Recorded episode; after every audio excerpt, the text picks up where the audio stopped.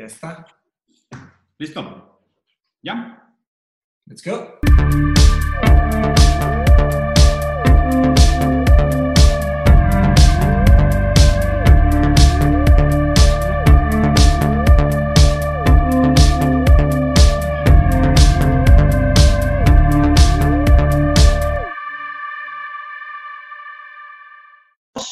Let's go.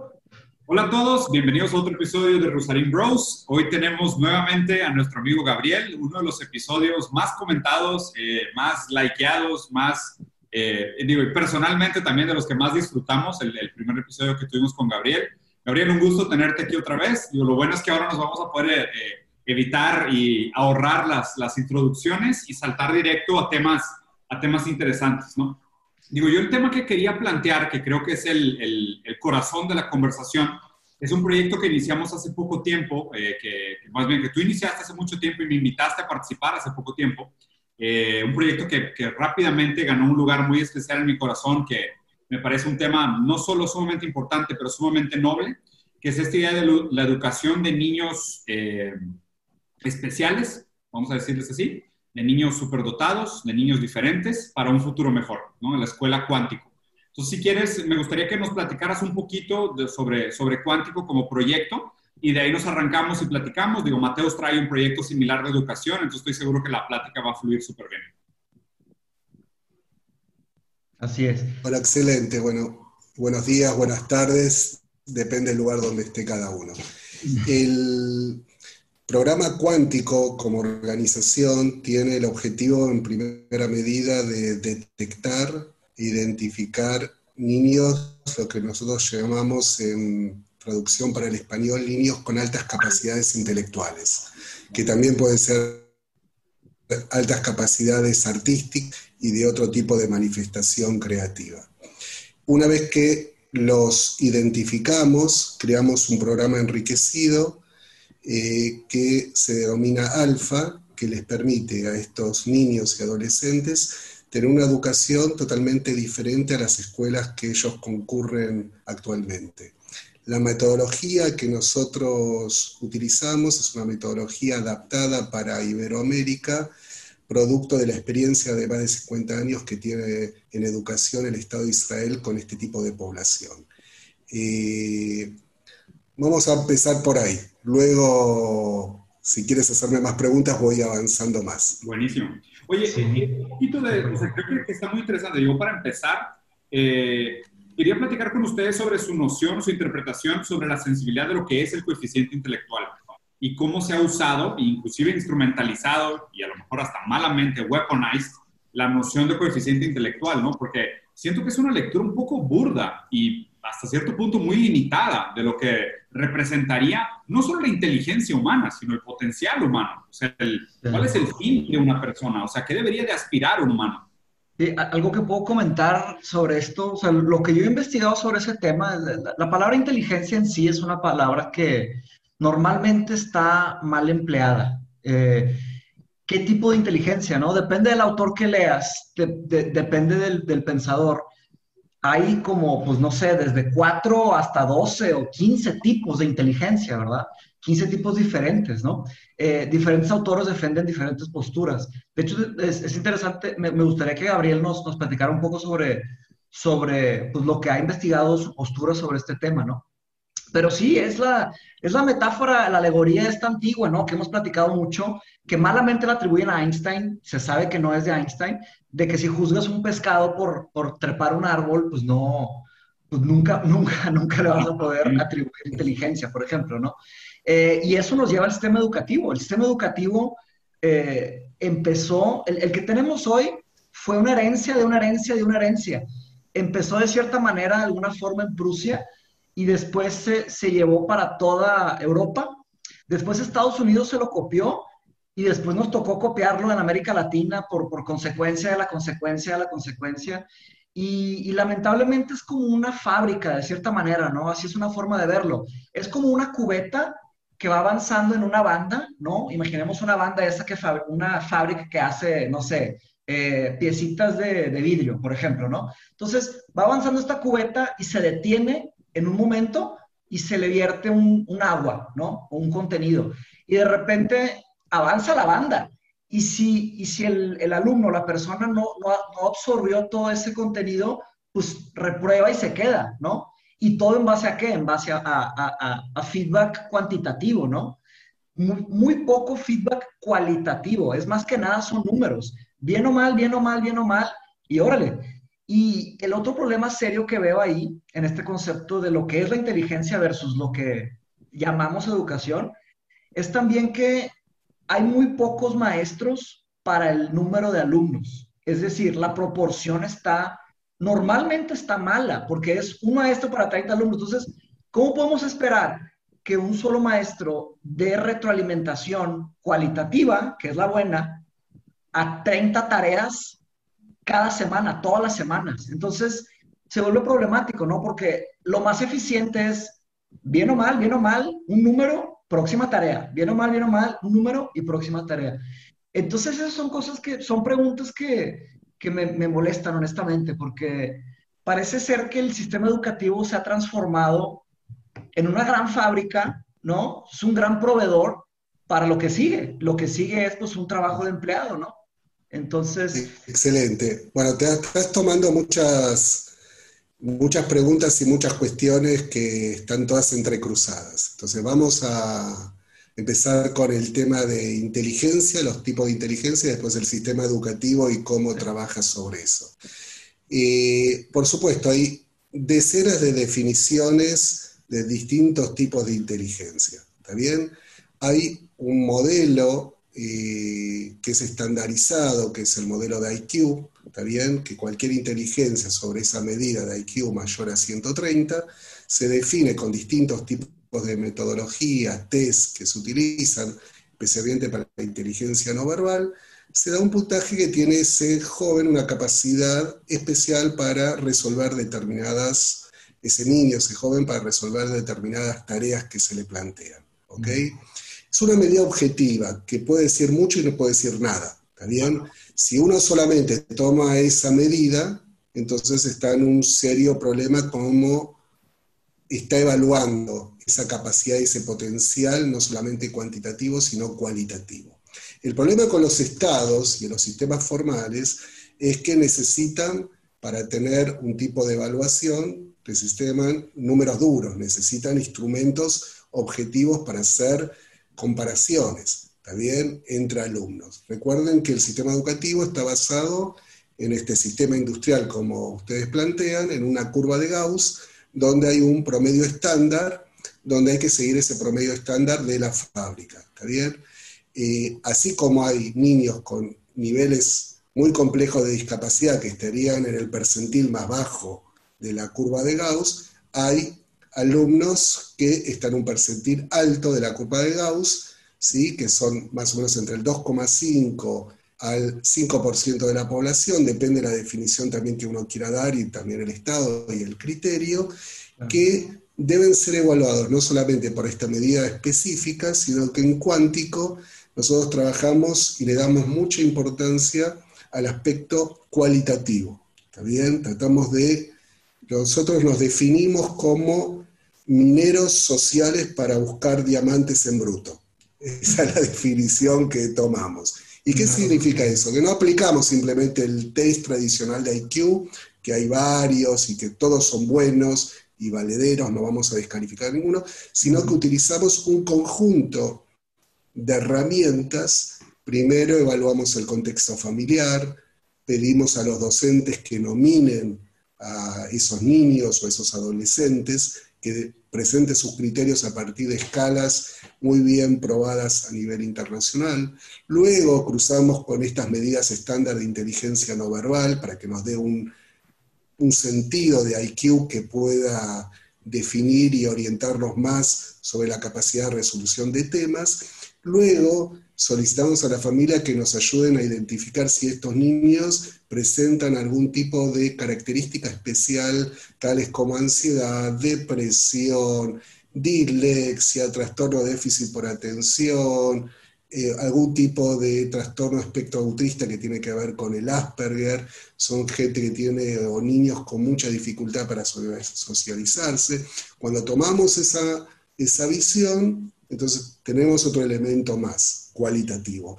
Y por último, aplicamos a partir de la metodología de Machine Learning un test de creatividad que se llama CTC, que trata de medir otro tipo de inteligencia, principalmente analizar la originalidad en las producciones de niños y adolescentes.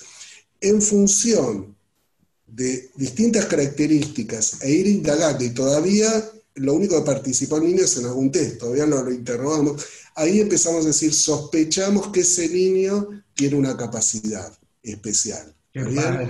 Entonces, en el, caso, en el caso de que vemos que hay un niño que nos presentan anteriormente, que ese niño tiene un déficit de atención o tiene un trastorno de ansiedad, aplicamos test diferentes, ¿ok? Y evaluamos en forma diferente con metodologías probadas.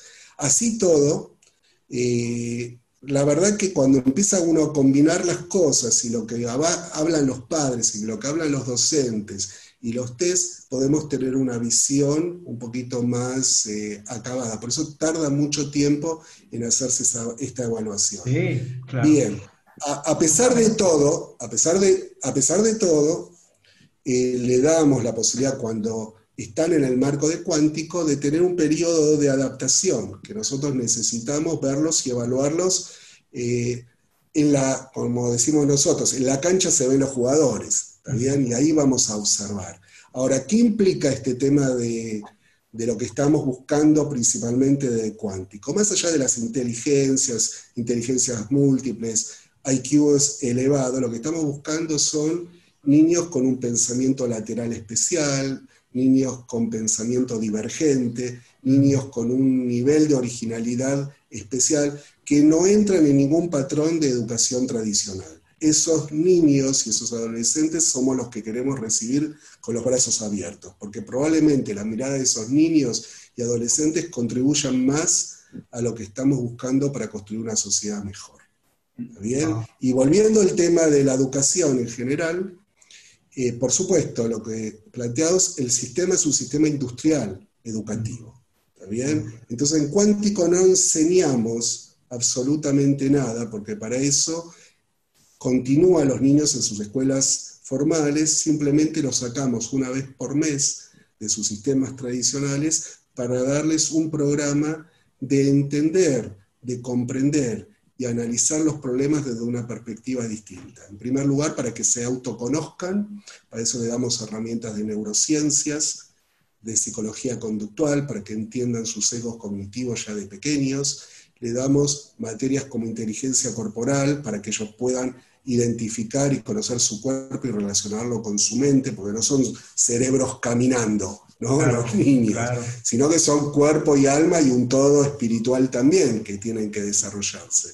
Ayudamos a los padres para acompañarlos y lo más importante es que los conocimientos deben estar articulados con la resolución de problemas. Entonces, uno de los factores de la inteligencia es la inteligencia grupal.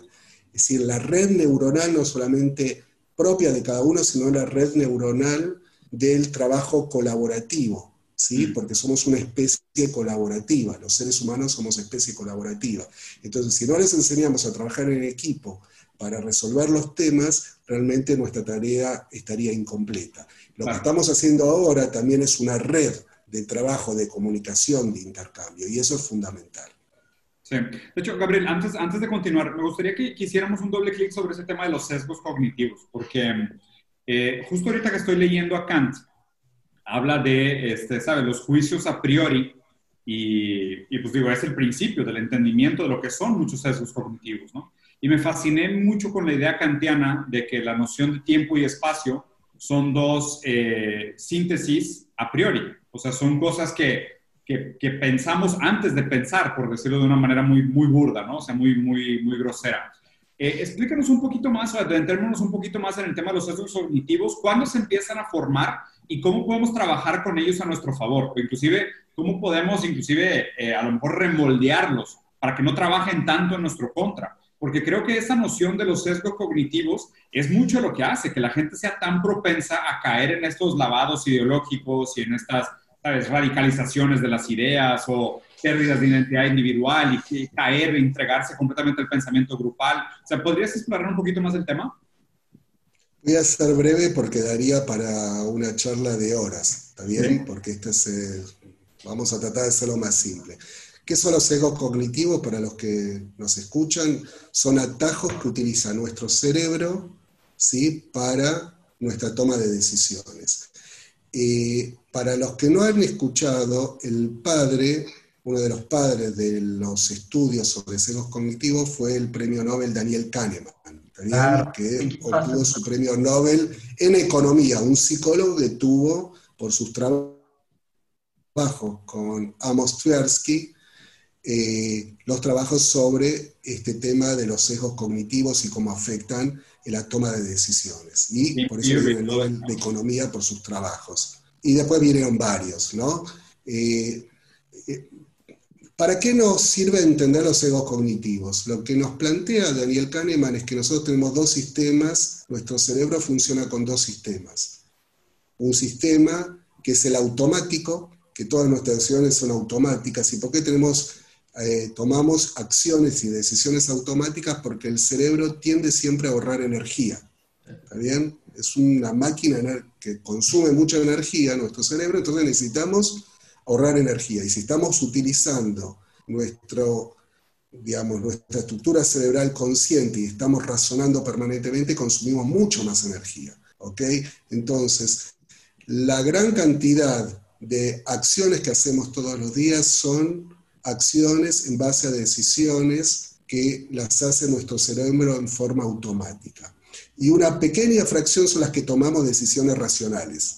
¿Está Entonces lo que hacemos generalmente con los egos cognitivos, porque tiene que ver con un imaginario colectivo y un aprendizaje como especie en el tiempo, es decir, que si vemos un león, en la sabana no vamos a estar, el león tiene esto, tiene estos colores, parece león, no, corremos, ¿no? Y no vamos a estar haciendo el razonamiento, como diría en Star Trek el, señor Spock, ¿no? Vamos a mm. racionalizar, ¿no? racional, Solamente vamos y corremos. Lo que decimos irracional no es irracional. El cerebro, en forma, con su propia racionalidad, como, digamos, como órgano, lo que va a tomar la decisión de disparar, alejarse, correr, general, disparar adrenalina, darle más fuerza a todos los músculos para correr mucho más rápido. ¿Ok? Entonces, esa pequeña fracción de lo que racionalizamos es muy poca y nos gobierna muy poco. Y lo que tendemos es hacer cosas automáticas. Cuando hacemos cosas automáticas, cometemos errores de todo tipo. Y por eso hay decenas y decenas de sesgos cognitivos que interfieren en las decisiones de nuestra vida cotidiana. ¿Ok? Por ejemplo, vamos a dar uno rápido, hay un sesgo que lo que hace es que nosotros buscamos la información académica o de diarios, periódicos, que quiera justificar lo que ya nosotros queremos demostrar y argumentar. ¿Está bien? Que es el sesgo de confirmación. ¿Ok? Nosotros queremos, entonces buscamos, debe buscar información que nos pueda refutar nuestros conceptos no, buscamos lo que, bueno, quiero comprar acciones de Apple, voy a buscar toda, voy a buscar toda la información de todos los periodistas que hablan bien de Apple. Bien, lo que uno debería buscar son información que balancee, ¿está? Eh, nuestra forma de pensar, digamos, que es el principio de la ciencia.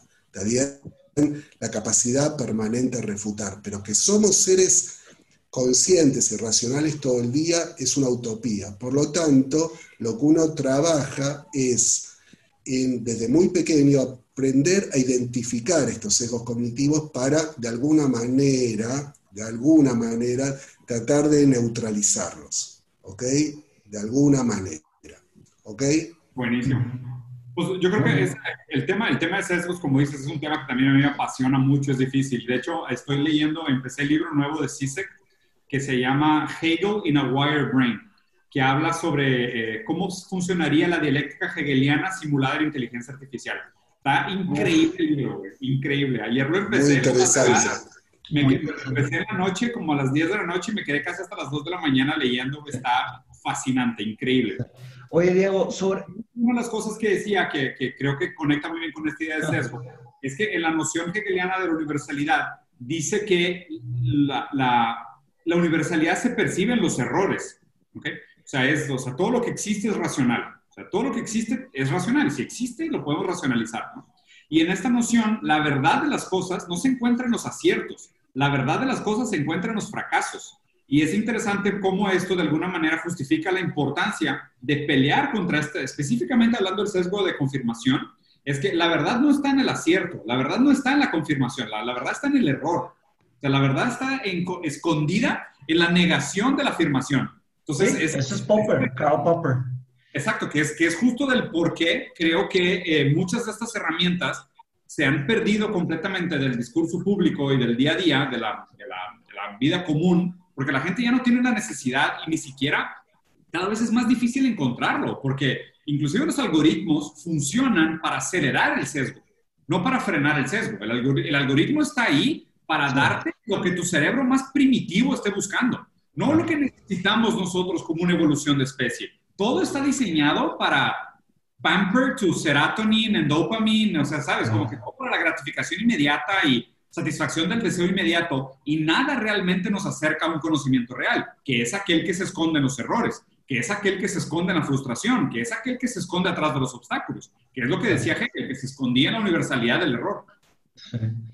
Sobre, sobre Muy ese interesante. Tema, sí, so, sobre ese tema, Diego, lo, o sea, lo que mencionaste de Kant, una, una de las grandes aportaciones de Kant que hizo con su libro de Crítica de Razón Pura fue eh, la, la, precisión y la, el mejor entendimiento de lo que es un dogma. De hecho, la palabra dogma, Kant fue el, el, que, el, que la trajo a la filosofía de cierta manera.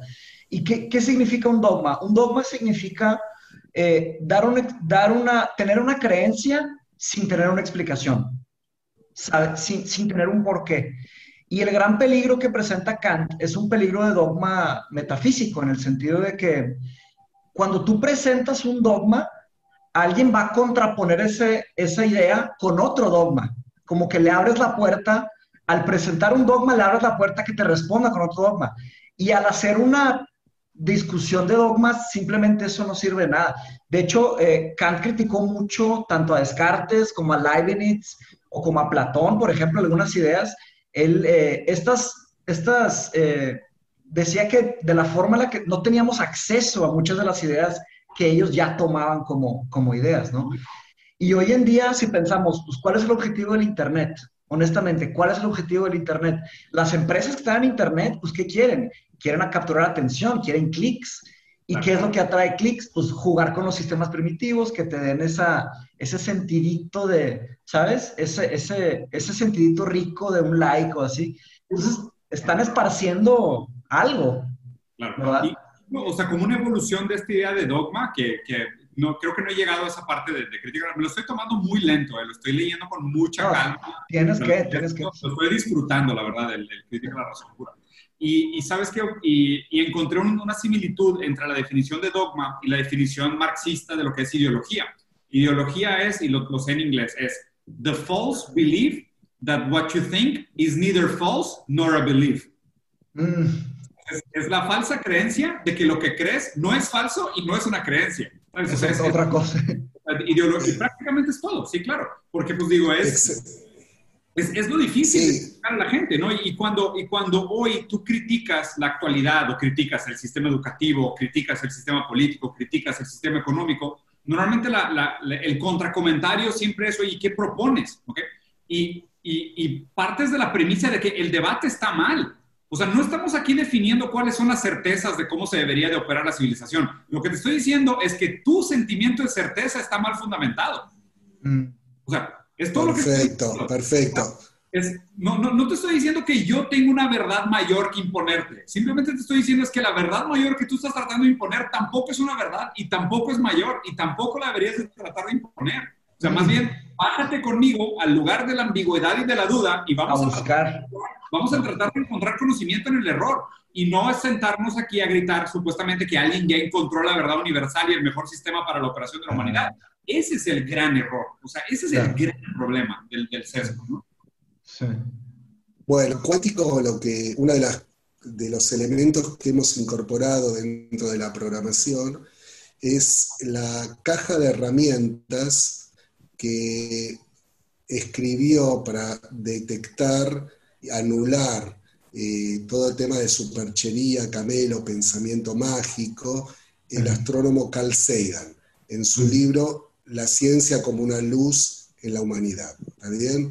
Entonces, ¿qué, estos temas que estás planteando, Diego y Mateo, estos temas que están planteando, Carl Sagan ya en la década de los 80 estaba muy preocupado antes de morir, ¿está bien? Porque él temía que la democracia estaba en riesgo a partir de la ignorancia como se planteaban a la sociedad determinados temas que iban a ser candentes para el futuro, no solamente de los Estados Unidos, sino de la humanidad. Por ejemplo, el calentamiento global, ¿está bien? Cómo entender al mundo, los recursos naturales. Entonces, si la gente no está preparada o tomaría argumentos que son incorrectos, la dominación por hegemonía, la denominación social de, de, estas grandes masas por ignorancia, sería un peligro muy fuerte para la democracia. Entonces él desarrolla en uno de los capítulos un montón de argumentos que debemos enseñar desde muy chiquitos ¿sí? a los alumnos para poder identificar lo que él determina camelos, ¿no? Y camelo no es solamente camelo, él lo toma como mentiras, ¿no? como supercherías, ¿sí? como cosas dogmáticas. Y uno de los puntos y de lo que estás hablando, y creo que lo hablamos en una de las conversaciones, Diego, es que la ciencia, ¿sí? no hay autoridades. Esto es lo que siempre dice, especialmente en estas épocas de pandemia. En la ciencia no hay autoridades, hay expertos, y los expertos se equivocan, porque son expertos. Las autoridades son autoridades y como tal son autoritarias, porque ellos no se equivocan. Y se dan certezas y verdezas. Y ese es uno de los puntos. ¿sí? Entonces, eh, trata de él de darnos herramientas para cuando escuchamos a alguien, uh, porque lo dijo tal y tal, que es una autoridad, es una falacia, no hay autoridades. ¿Está bien? Y este tema que están planteando es uno de los grandes temas que pone en jaque, por ejemplo, la incorporación de los sesgos cognitivos al desarrollo de las democracias. El concepto de democracia. ¿Qué quiere decir cuando nosotros damos nuestro voto? ¿Quién está dando el voto? ¿El mm. sistema automático o el sistema racional? Porque es la, la lo que se presuponía ¿sí? con los padres del iluminismo es que con la luz, con la razón íbamos a tener mejores sociedades. Pero si la luz y la razón es una parte muy ínfima ¿sí? de, nuestra capacidad para tomar decisiones y entender al mundo, entonces la democracia como estructura está realmente, eh, no en un jaque, pero sí para empezar a analizarla el real funcionamiento, ¿ok? Porque tiene que ver con la dominación ideológica, ¿está bien?, de las poblaciones. ¿Se entendió lo que quiero decir, no? Sí, se entendió, se entendió muy bien. Siempre es una clase cuando estás con nosotros, Gabriel. Es excelente. No, trato de, yo quería, algo. Yo quería llevar un poco la conversación, regresar un poco a la, educación en general, ¿no? Eh, los objetivos de, educación, porque pues cada vez somos más gente a nivel, a nivel global y no se ve de hecho, ¿Eh? quería, platicar también, Mateo, no sé si por ahí va la pregunta, pero conectarla para escuchar a Gabriel hablar sobre el rol de la inteligencia artificial y de machine learning para el futuro scale up de la educación. sí, por, por ahí mi pregunta. Ah, perdón, ¿quieres después planteo la mía? Sí, estuvo bien específico de que si es que de casualidad va por esa línea. No, porque tú mencionabas que uno de los cuellos de botella de la educación cualitativa es la capacidad de interacción que tienen los profesores con los alumnos. No, claro, pero... Machine Learning, inteligencia artificial y Big Data nos pueden ayudar muchísimo a hacer ese brinco. Sí, pero mi pregunta es una pregunta más humana, ¿no? Eh, buscar la definición de la palabra educación. ¿Qué es educación, no? Eh, y de hecho hay una película que acabo de ver que levanta una pregunta muy interesante precisamente sobre eso. La película se llama eh, I, am, I Am Mother, algo así, está en Netflix. Y, la pregunta que ataca, la, que, no que ataca, que la, la pregunta que trata de responder la película es qué pasaría si una, realmente un robot con inteligencia artificial, eh, o sea, inteligencia artificial general, ¿no? No soft artificial intelligence, sino que hard artificial intelligence, ¿no? Eh, tuviera un bebé, no que tuviera un bebé, sino que naciera un bebé y este robot, o sea, sea la educadora completa, ¿no? De ese, de ese bebé. Y se las recomiendo mucho. Esa pregunta es la primera vez que veo una película que hace esa pregunta, pero definitivamente no es la última. Creo que van a haber muchas propuestas de respuestas a esa pregunta, ¿no? Y lo menciono también por el tema del aprendizaje social, ¿no? Por el social learning. Hay ciertas cosas que aprendemos con gente, ¿no? Que hay cosas que no se aprenden en los libros. Creo que ustedes van a estar de acuerdo conmigo. Hay cosas que no se pueden aprender ahí. Eh, entonces, mi pregunta va... Yo, dudaría que se aprende con libros. Eh, sí, yo te iba a decir, más bien la, casi, la, casi la mayoría de las cosas se aprenden. Excelente, excelente. Entonces, eh, hay cosas que no se aprenden exactamente con máquinas, ¿no? O sea, ahí lo mencionaste también, Gabriel, y una persona que, que, yo admiro mucho, que acaba de fallecer hace unas semanas, Ken Robinson, el gran doctor Ken Robinson, eh, pues él precisamente hizo argumentos alrededor de esto, ¿no? Él retó nuestras definiciones clásicas de educación y él habló sobre que, también eh, eh, dio respuestas sobre aquella pregunta de qué somos, que mencionaste también, Gabriel, que no somos cerebros ambulantes. De, somos cuerpos, tenemos intuiciones, tenemos, eh, tenemos obviamente sesgos, tenemos subjetividad, objetividad, creatividad, imaginación, curiosidad, tenemos una, gran gama de capacidades, ¿no? Y él da el ejemplo en probablemente uno de sus videos más famosos de que las escuelas matan la, creatividad. Eh, el, el, ejemplo que da sobre la niñita que era súper inquieta, que no se detenía, ¿no? Y, la están regañando en la escuela, regañando, regañando reprobando. Y le hablan, eh, y, va con el, y va con el director, ¿no? Y el director platica con ella y le habla a su mamá. Y llega la mamá al, al, a, la, oficina del director y le dice a la mamá, eh, prende el radio, ¿verdad? Le pica play y se sale, ¿no? Y la dejan a la niña sola ahí en el de este del director. Y le dice a la mamá, espera, espera 30 segundos. Se esperan 30 segundos y luego se asoman y está la niña bailando. Y, y luego dicen, eh, su hija es una bailarina, sácala de la escuela, ¿sabes? Y bueno, después cuenta la historia que esa niña llegó a, a, grandes, grandes niveles en el mundo del, del ballet eh, y, hizo cosas increíbles, ¿no? Y en la escuela la estaban juzgando y estaba, estaba desaprovechando sus talentos, de cierta manera, ¿no? Entonces, aquí planteo mi pregunta, ¿no? ¿Qué es la educación en sí? Eh, han habido muchas respuestas. Eh, o sea, por ejemplo, Sócrates lo que decía era que la educación es the kindling of a flame, como la, el, el, cuidadoso eh, kindling, ¿cómo se puede decir? Como el, el, ese encendido del fuego, ¿no? Pero, o sea, por ejemplo, si vamos a un campamento y hacemos una fogata, ustedes saben que no puedes echar los troncos más grandes al principio porque no se hace el fuego.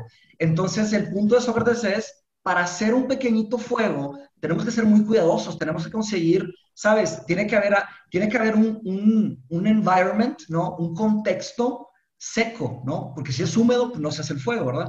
Y hay que tener mucho cuidado y poner cada vez ramas más, más complejas. Si echas un tronco de este tamaño, se apaga el fuego, ¿verdad? Entonces es, eh, no es solo qué tipo de leña poner en, en, el, en, el, en el fueguito, sino también el grosor y la distancia y, ¿sabes? Eh, el timing, ¿no? ¿Cuándo poner qué tipo de leña, ¿no? Por supuesto, por supuesto, por supuesto. Otra, otra respuesta de, de, también clásica de este Platón, pues él decía que la educación de cierta manera es un tipo de dirección, un tipo de dirección. ¿Por qué? Porque, bueno, Platón pensaba que eh, la educación venía de la recolección, ¿no? Del reino de las formas, que todos tenemos un cierto conocimiento intrínseco, lo que tenemos que hacer es acordarnos, ¿no? Recolectar. Entonces, Platón, con su alegoría de la caverna, lo que él decía es que las personas tienen esto, o sea, las personas en general tienen esta gran capacidad de aprender, pero tiene que haber una cierta dirección para dirigirla hacia cosas eh, productivas, constructivas, de, de verdadero pensamiento, no de dogmas, ¿no? de pensamiento racional, crítico, etcétera, ¿no? Y, y, por último... Y una, una, sí, sí, dale, termina. y, Por, y por último, otra propuesta de Nietzsche eh, era eh, que los verdaderos maestros, los verdaderos educadores, lo que es la verdadera educación, es una liberación, es un tipo de liberación, ¿no? Eh, pues lo que, lo, que, lo que decía Nietzsche era que básicamente no se, no se trata específicamente de decir qué es, sino que es eh, proporcionar las herramientas y el contexto correcto para que la persona se libere, o sea, que la persona logre llegar a, estos, a estas conclusiones por sí misma, ¿no? O sea, no se trata de imponer verdades. La educación para Nietzsche se, trata, se trataba, por lo menos, de, de un tipo de liberación. Él decía que no se trata de ponerse una falsa nariz y actuar, ¿no? Se trata de verdaderamente liberar a quien quiere, quien quiere aprender, ¿no? Pero bueno, digo, esas son respuestas clásicas a la, educación. Pero sigue, ¿no? O sea, ¿qué es educación? Bueno, lo que estás, sí, lo, bueno, la película eh, I'm Mother yo la vi, es una película interesante eh, que plantea todo el tema de la inteligencia artificial en la crianza de, niños, ¿no? Pero lo que están planteando son muchos temas, eh, todos desarticulados y articulados a la vez. ¿Está bien? Entonces vamos por parte, ¿está bien? Sí, Porque tenemos la primera vez que la, vi- la visión, Sí, Sí, lo que, lo que es muy, muy interesante es que hay muchas opiniones, ¿está bien? Hay una, eh, vamos, a, vamos de, de lo macro a lo micro, ¿está bien? Las así parten de, de dónde yo me coloco para analizar la educación y de dónde Gabriel, No. yo voy a ser el observador y el experimentador. Si yo voy a estar poquito, pero bueno, en el. Estado, en una comuna o en el Estado, voy a ser... Bien, de vuelta. Que Bueno. la visión de educación va a depender del observador. ¿Quién es el que va a tener que tomar una decisión? Entonces, la primera perspectiva es, si yo soy un ministro de educación, un secretario de educación de una provincia, un municipio un estado, tengo una responsabilidad, una responsabilidad más que cualitativa, cuantitativa. ¿Sí? Porque esa es la cuestión, cuantitativa de darle acceso a algo que llaman educación, que no se formula mucho, pero le tengo que dar algo que se llama educación a la mayor cantidad de poblaciones. Con un Y eso es presupuesto limitado. Exactamente, más toda la cuestión de los sindicatos, más la cuestión de las familias, porque hay un sistema que trabaja por inercia, ¿está bien? Entonces tenés docentes, sindicatos, familias, y porque la el único objetivo de la, de educación masiva a nivel cuantitativo es comenzar las clases, a dar de clases, no haya huelgas y que comience el proceso educativo, termine y que no haya huelgas principalmente Sí, en nuestras sociedades de América Latina, ¿ok? sí. En segunda instancia, está la perspectiva de los padres del aspiracional, está el tema desde la educación del educando, quien se está educando, y el rol también del docente. Entonces, en esa intersubjetividad tenemos que construir, porque la posición de Sir Ken Robinson, un maestro para todos, es muy fácil decir como un outsider. ¿Está bien? Pero si le oponemos a Sir Ken Robinson a dirigir un Ministerio de Educación, probablemente no va a ser el más idóneo para ¿De acuerdo? manejar a nivel cuantitativo, ¿sí? Las problemáticas, digamos, cuantitativas de eso que llaman educación, ¿está bien? Sí. Entonces ahora vamos a los contenidos. El Sí, tema de la educación, sí, el tema de lo capas. cualitativo, también hay un tema de, exactamente, pero también hay un tema cuanti, digamos, con mi defecto de origen sociológico, hay que ver que el tema de la vocación, el tema vocacional, es un tema de la modernidad, no fuimos seres humanos. La vocacionalidad, es decir, que, nuevamente, que el tema de la vocación es un Sí. tema moderno, moderno, ¿sí? de de los últimos cientos de años. Sí. No es un tema de la historia. Si eras señor feudal, tu educación iba a ser de señor feudal. Y si ibas, ibas a ser, vamos a ser, un siervo de la leva, ¿sí? un campesino, vas a trabajar de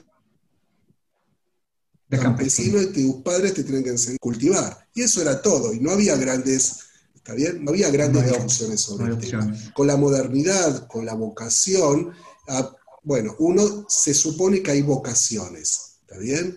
Y esa vocación también es un tema, porque choca entre mi libertad individual de elegir y construir mi propio futuro con la organización social. Es decir, ¿qué espera la sociedad? ¿Qué conocimientos, qué saberes y qué roles espera esa ese proyecto de país, de sociedad, con respecto a cada uno de los educandos. Entonces ahí entra una de las contradicciones complejas. Y también la postura de Nietzsche es una postura muy interesante, ¿sí? de de romper con todo lo que aprendimos y volver a construirnos para crearnos y recrearnos. ¿Está bien? Pero el Estado, como Estado-nación, se constituye ¿sí? en la cohesión, ¿sí? alguna cohesión histórica, nacional, que tiene que socializar. Por eso ya los autores, hace muchos años, hablan del Estado como un aparato ideológico del Estado, digamos, la educación como un aparato ideológico del Estado, que permite socializar esos conocimientos. Y rápidamente, para no perder mucho tiempo, eh, porque no quiero hablar mucho, porque me canso yo también. No, al revés. El rol de la inteligencia artificial. el rol de la inteligencia artificial va a ser un complemento de la educación. ¿Qué quiere decir? La educación del futuro va a tener tres pilares. ¿Está bien? Uno son conocimientos, otros son habilidades, el aprendizaje de habilidades, conocimientos, y la tercera es formación del carácter. ¿Está bien? Entonces, en conocimientos que tiene que ver básicamente con Google, quiero aprender el eh, descubrimiento de América. Mm. Googleo y Claro, todo está en Google. Aprendo, incorporo, lo va a manejar en forma del tiempo de cada uno la inteligencia artificial. ¿ok? Las habilidades que tienen que ver con el entrenamiento va a ser tutoriadas con inteligencia artificial, que es lo que se llama hoy en educación sistemas inteligentes tutoriales, ¿sí? donde una parte va a ser tutorial por estos sistemas y otra vez con entrenamiento individual y colectivo. Es decir, que va a haber entrenamiento habilidades también en forma colectiva, es decir, resolución de problemas, ¿sí? Eh, trabajo en equipo, y eso no lo va a reemplazar la máquina. Y por último, lo que nos va a quedar a los humanos es la formación del carácter. Y la formación del carácter, como diría Víctor Coopers, que es muy interesante, es el trabajo específico desde que muy niños enseñarles cuestiones de moral, de valor, de ética, de integridad, el trabajo de la actitud. ¿sí? La actitud, cómo nos colocamos y enfrentamos al mundo. Porque como él dice, la actitud multiplica. ¿sí? conocimientos y habilidades suman, ¿sí? pero la actitud multiplica en el valor de una persona. Wow, de acuerdo, Entonces también como nos planteamos, cómo nos planteamos y vemos al mundo. Si queremos educando, ¿sí? niños que el único objetivo es integrarlos al mundo, y en este caso la educación como un integrador al mercado laboral, o queremos educar a nuevas generaciones para transformar el mundo. Y es algo totalmente distinto. Es otra pregunta. Porque es una visión, es otra visión ideológica. Y para enseñar a los alumnos transformar el mundo, no es importante los datos y las respuestas que nosotros le vamos a dar a ellos. Simplemente lo más importante es que ellos aprendan a formular preguntas, generar hipótesis, cuestionar, fracasar. Todas esas cosas son bienvenidos al mundo de lo que debería ser la educación del futuro. ¿Ok? Eh, digo esto como para resumir. Yo creo que está muy interesante y nada más quiero retomar también, digo, como nos tornamos para comentar, el tema de la película está llamada, la, la, verdad no la he visto, pero Matos me ha comentado un par de veces, pero la premisa es interesante porque aquí, o sea, la pregunta que nos estamos planteando es, si aquello que educa a un humano no es un humano, el resultado es un humano, porque, o sea, más bien es, es la eh, mimética de la formación y el aprendizaje, parte de lo que constituye el espíritu humano. Y aquí, pues obviamente, digo, Hegel explica a través de la dialéctica el esclavo y el maestro, y está toda la noción psicoanalítica del espejo y del aprendizaje a través del otro, y la construcción de la psique a través de la cadena significante y de la subjetividad, que si aquello que te educa no es humano, no necesariamente eres humano. Y podemos inclusive agarrar metáforas como Rómulo y Remo, que fueron, o sea, si fueron creados por lobos, por lobos. más como lobos que como humanos. O sea, más bien es, me parece que sí hay, hay toda una serie de nociones a priori que nos caracteriza potencialmente como humanos. Pero, o sea, no naces como humano, sino que te transformas en humano a medida que construyes, y creo que es algo que lo introdujiste muy bien, carácter.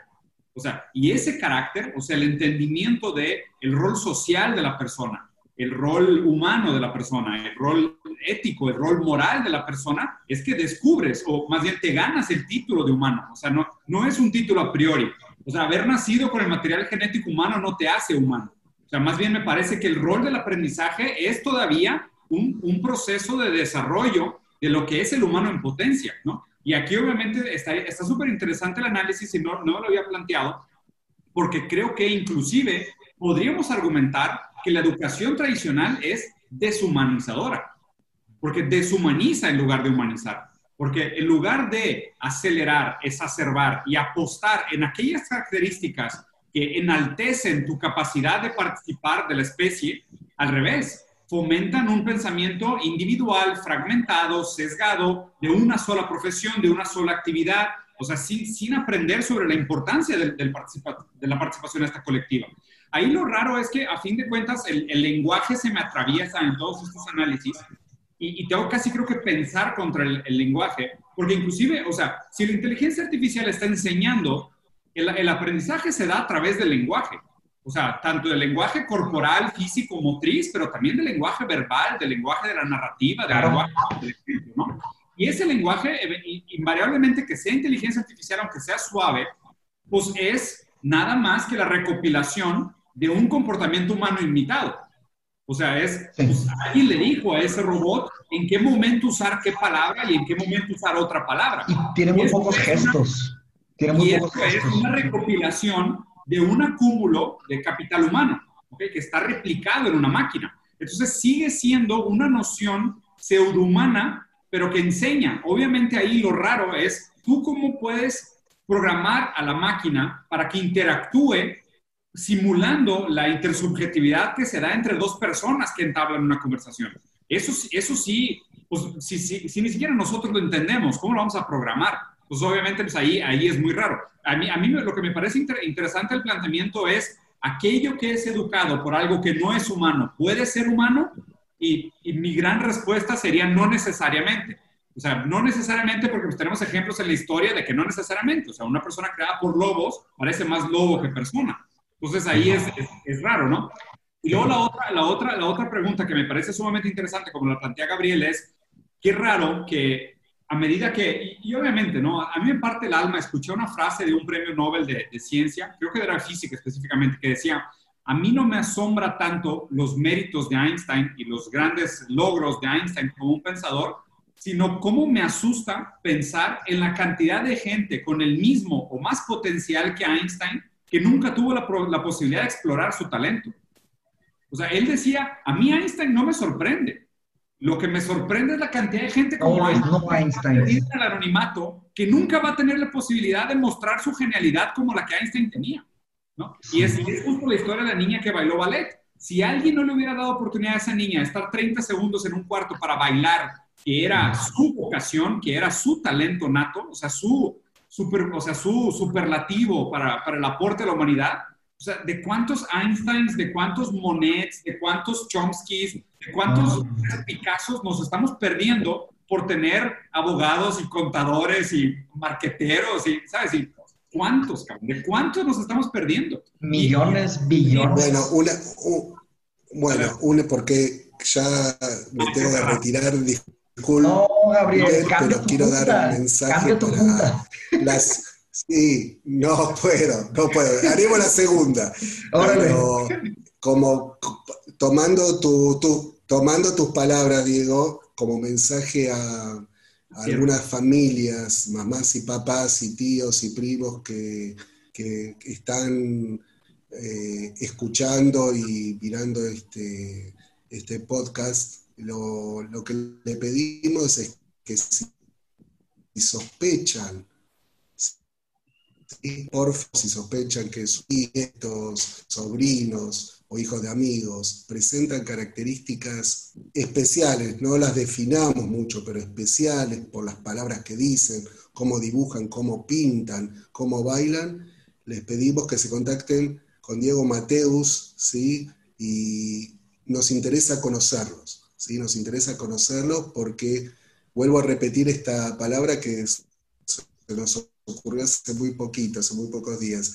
Mineros sociales en búsqueda de diamantes en bruto y nos referimos a esos niños que pueden tener una capacidad especial que pueden transformar nuestra realidad. Entonces es una invitación, Una, pregunta, Sin ser invasivos. ¿De qué edades? ¿Solo para los, los oyentes? La, digamos, hay un consenso se, cortó un poquito, Gabriel. Censos internacionales antes de los siete años. Siete años desde el punto de vista de la evolución eh, neurocognitiva y humana es el proceso. Y esto sí hasta eh, los 16 años. Ahora, si también algunos, como, como, como, como ustedes dos hermanos, hay algunos brillantes que son con altas capacidades intelectuales adultos, como ustedes, eh, por favor también hagan el proceso de autoconocimiento porque hay que orientar para otro lugar. Hay mucha gente que adulta también, que tiene niveles de ansiedad increíbles y no pueden terminar absolutamente nada. Y no es simplemente porque quizás tienen un trastorno de déficit de atención. Puede ser un trastorno de déficit de atención, pero puede ser que tenga un nivel de capacidad y una sensibilidad a lo que está pasando en el mundo que los paraliza, que los angustia. ¿Está bien? De acuerdo. Y muchos, que a veces tienen estas características y adolescentes con algún tipo de comorbilidad, hay que tener mucho cuidado porque muchos de estos niños y adolescentes pueden caer en fuertes depresiones, tendencias a la adicción o al límite algunos de cometer suicidio. ¿Está bien? Entonces le pedimos una operación sin asustar, que estén atentos, porque no, no son todos brillantes estos niños, no son todos maravillosos. Generalmente la pasan mal estos niños y adolescentes.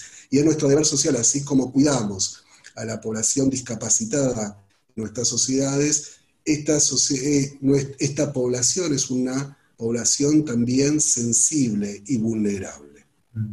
Sí es. Gabriel, te agradezco muchísimo por la plática, fue un gusto, definitivamente haremos otra. Sabes que yo estoy encantado con el, con el proyecto y te agradezco mucho la, la, invitación, así como la participación. A todos los que nos vieron, vamos a dejar aquí en el video todos los links para que puedan entrar en contacto. Como les comentó Gabriel, si tienen a un niño o un conocido, si son maestros, si conocen a alguien en la escuela que valga la pena, por favor mándenme un correo. Les voy a dejar aquí abajo algo para que me puedan contactar y pues esperemos que se repita muy pronto. Gabriel, te mando un fuerte abrazo y platicamos pronto. Muchas gracias, Gabriel. Muchas gracias. Muchas gracias, Gabriel. también por la cátedra. que tengas buen día. Platicamos. A ustedes, yo aprendo para ustedes. Gracias. Saludos. Un abrazo. Bye bye. Gracias.